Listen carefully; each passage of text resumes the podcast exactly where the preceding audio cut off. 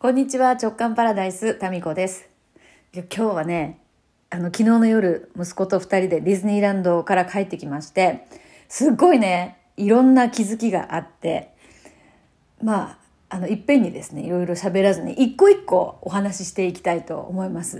はい。あ、まずね、始める前にいつも忘れちゃうのがね、あの、みよこさん、あなたです。みよこさん。いつもですね、ギフトん？ギフト券？ギフトを送ってくれるんですよ。このリスナーのね、方が、えっ、と、自分のポイントを使って何かギフトを送ってくれるっていう機能がこのラジオトークにあってですね。で、そのギフトもいろいろその季節に応じたものとか、新しいものとかいろいろ登場するみたいなんですよね。で、私も知らないようなものがどんどん出てて、で、みよこさんがね、いつもそれを真っ先に送ってくださって、ありがとうございます。昨日はですね、あの、飛行機のね、キーンっていうギフトを送ってくださったり、毎回ね、楽しませていただいております。いや、本当いつもいつも、いつかね、お礼を言おうと思いながら、今日になってしまいました。みよこさん、いつもありがとうございます。はい。えーと、そう、それと、あとトークに関してですね、いつもこう、リアクションっていうボタンがね、えっ、と、に、うんと、笑顔のリアクションボタン、えっ、と、あとなんだ、ねぎらいのリアクションボタン、あとなんだっけ、ハートかな？あの、3つのリアクションボタンがあるんですけど、それをですね、むちゃくちゃ連打してくださる方が多分数名いらっしゃるんですよ。な んで、その方がリアクションしてくれない時には、何か一桁ですね、そのリアクションの数が少なかったりするんですね。でどなたか存じませんけれども、あら、今日はなんかリアクションがね、そのいつものあの方がいらっしゃらないから、お元気かなとかって私もちらっと気になったりするわけですよ。だからそのリアクションボタンでのこのやりとりのあの、お名前はわかりませんけれど、あなたと、それからいつもね、変わったギフトを送ってくださるみよこさんに、いつもね、お礼を言おうと思って忘れておりましてね、時間が足りなくなってしまうので、今日は初めに、あの、お礼を申し上げさせていただきます。本当にありがとうございます。えー、ということで、えー、そのディズニーランドね、まあ、ここだけの話、次男、平日ですね、学校を、あの、ちょっとね、え休んで一緒に行ってきたわけですよ。うん。それで、まあ、長男の時も小学校3年生の時に一緒に行って、えーで、まあ、この前のトークでも話しましたけども、次男も小学校3年生と思っていたら、まあ、コロナ禍でですね、えーこの旅になりましたと、えー緑茶が今入りました。はい。ということで、えっ、と、長男がね、行った時に、あ、こっちのホテルの方がいいかなとか、あなんかいろんな、こう、ことを踏まえて、そして、あの、ホテルもですね、東京ディズニーリゾートの中にあるディズニーランドから本当にもう一番近い、えっ、と、ディズニーランドホテルっていうところにね、泊まったんですよ。ということで、まあ、のんびり、ディズニーランドに行ったにもかかわらず、まあ、私もね、52歳という年齢も考えましてね、疲れやすいみたいなところがあって、行って、余裕を持って行ってきたんですけど、で、この前の回にね、あの、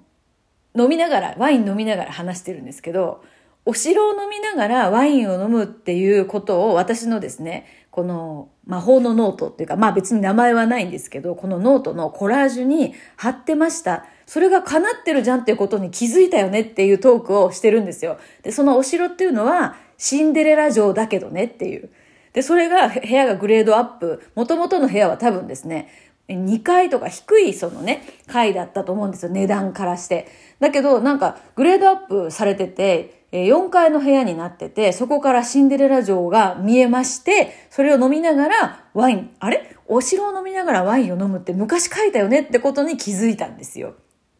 で、昨日夜帰ってきて、いつ書いたっけなと思って、その時の引っ張り出して見てたんですよね。そしたらね、見つけました。それがね、1900、あ、違う、1900じゃない、どんだけ前なんで、2019年の12月14日に書いてあるんですね。で、えーそのワインの写真と、これフランスの何かね、旅の紹介の記事だったと思うんですけど、そのフランスのワインと、そのお城を見ながら飲めるホテル、お城を、違う、お城を見ながら過ごせるホテルの写真が同じページに貼ってあるんですよ。これね、あの、有料メルマガの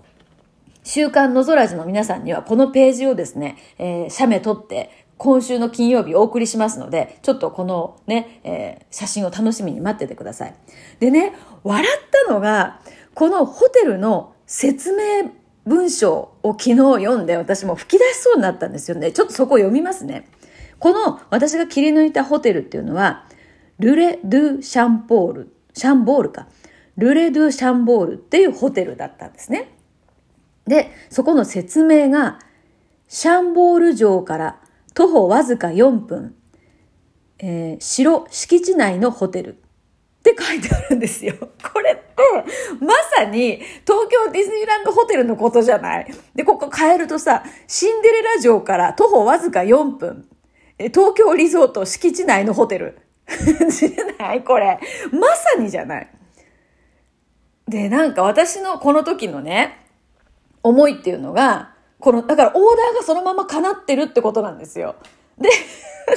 この時の私のね、希望としては、そのフランスに行きたいっていう別に思いはなかったんですよ、正直。何がこの私の中で一番のワクワクのオーダーだったかっていうと、そのまんま、ここに書いてある通り、自分が書いてある通り、お城を見ながらワインを飲む。これだけが私のワクワクポイントだったんですね。そして、まあ、できれば、お城からむちゃくちゃ近い、遠くのお城を眺めながらワインじゃなくて、めっちゃ近い、そのお城を見ながらワインを飲む。だから城の近くに自分がいるっていうシチュエーションは、ぜひものだったんですよ。で、この、えー、説明文、ホテルに関しての説明文も、わざわざこれ、なんか一緒に切り取ってるんですよね。シャンボール城から徒歩わずか4分、城敷地内のホテルっていう。あんまりこの文章の部分って私貼らないんですよ。で、そのホテルの名前とか本当どうでもよくって、あの、そこのホテルに行きたいわけじゃなくって、こういうシチュエーションがいいっていうだけだったんですね。そのまんまじゃないですか。でも、この、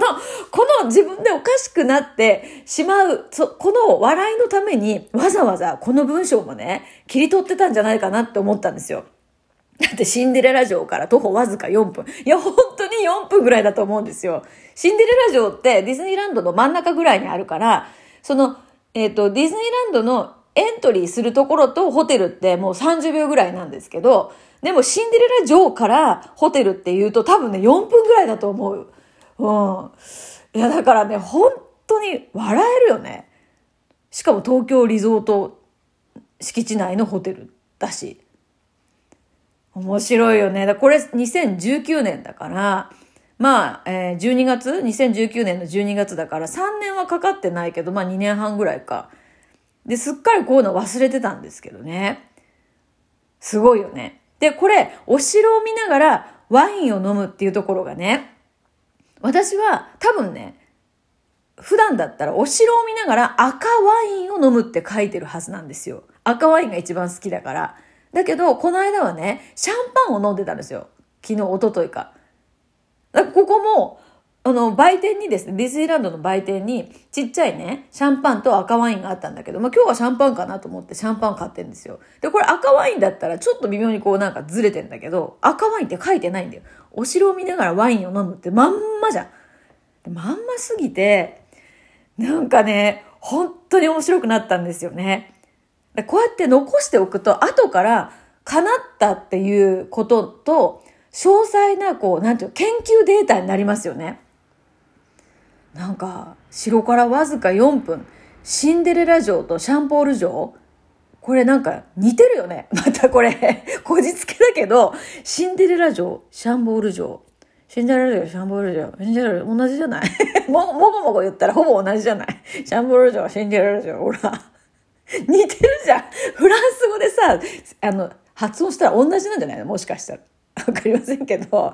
いや、だからこのお城を見ながらワインを飲む。これが叶ってるじゃんっていうことで受けたわけですよ。自分でね。で、おそらくね、こんな感じで自分がオーダーしてることを、が叶ってても、オーダーしたことを忘れてるから、叶ってるっていうことに気づけてないんですよね。いや、私もこうやって切り張ってなかったら、絶対忘れてた自信あるんですよ。だってさ、昨日何食べたかも覚えてないのに、そんな切り張ったやつとかさ、覚えてないよ、普通ね。すごいよな。でね、もう一個面白かったのが、えー、これね、あの、夢、夢が知らんな、知らん間に叶ったよっていうカテゴリーね、今日のこのトークはね。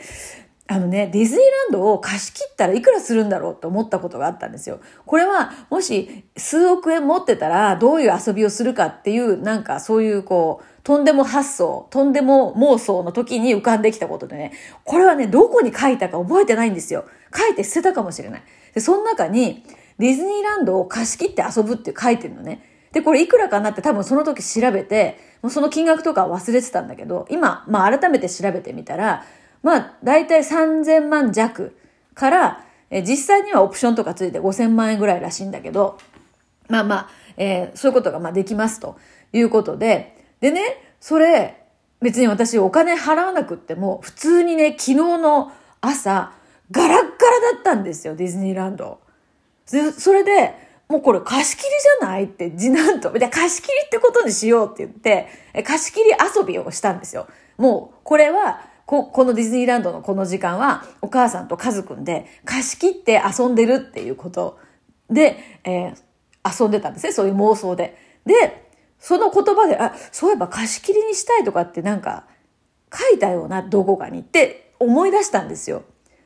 で、まあ、個人でね、その二人とか一人で貸し切るってことは、現実的にはディズニーランドではそういうプランはないみたいなんですけど、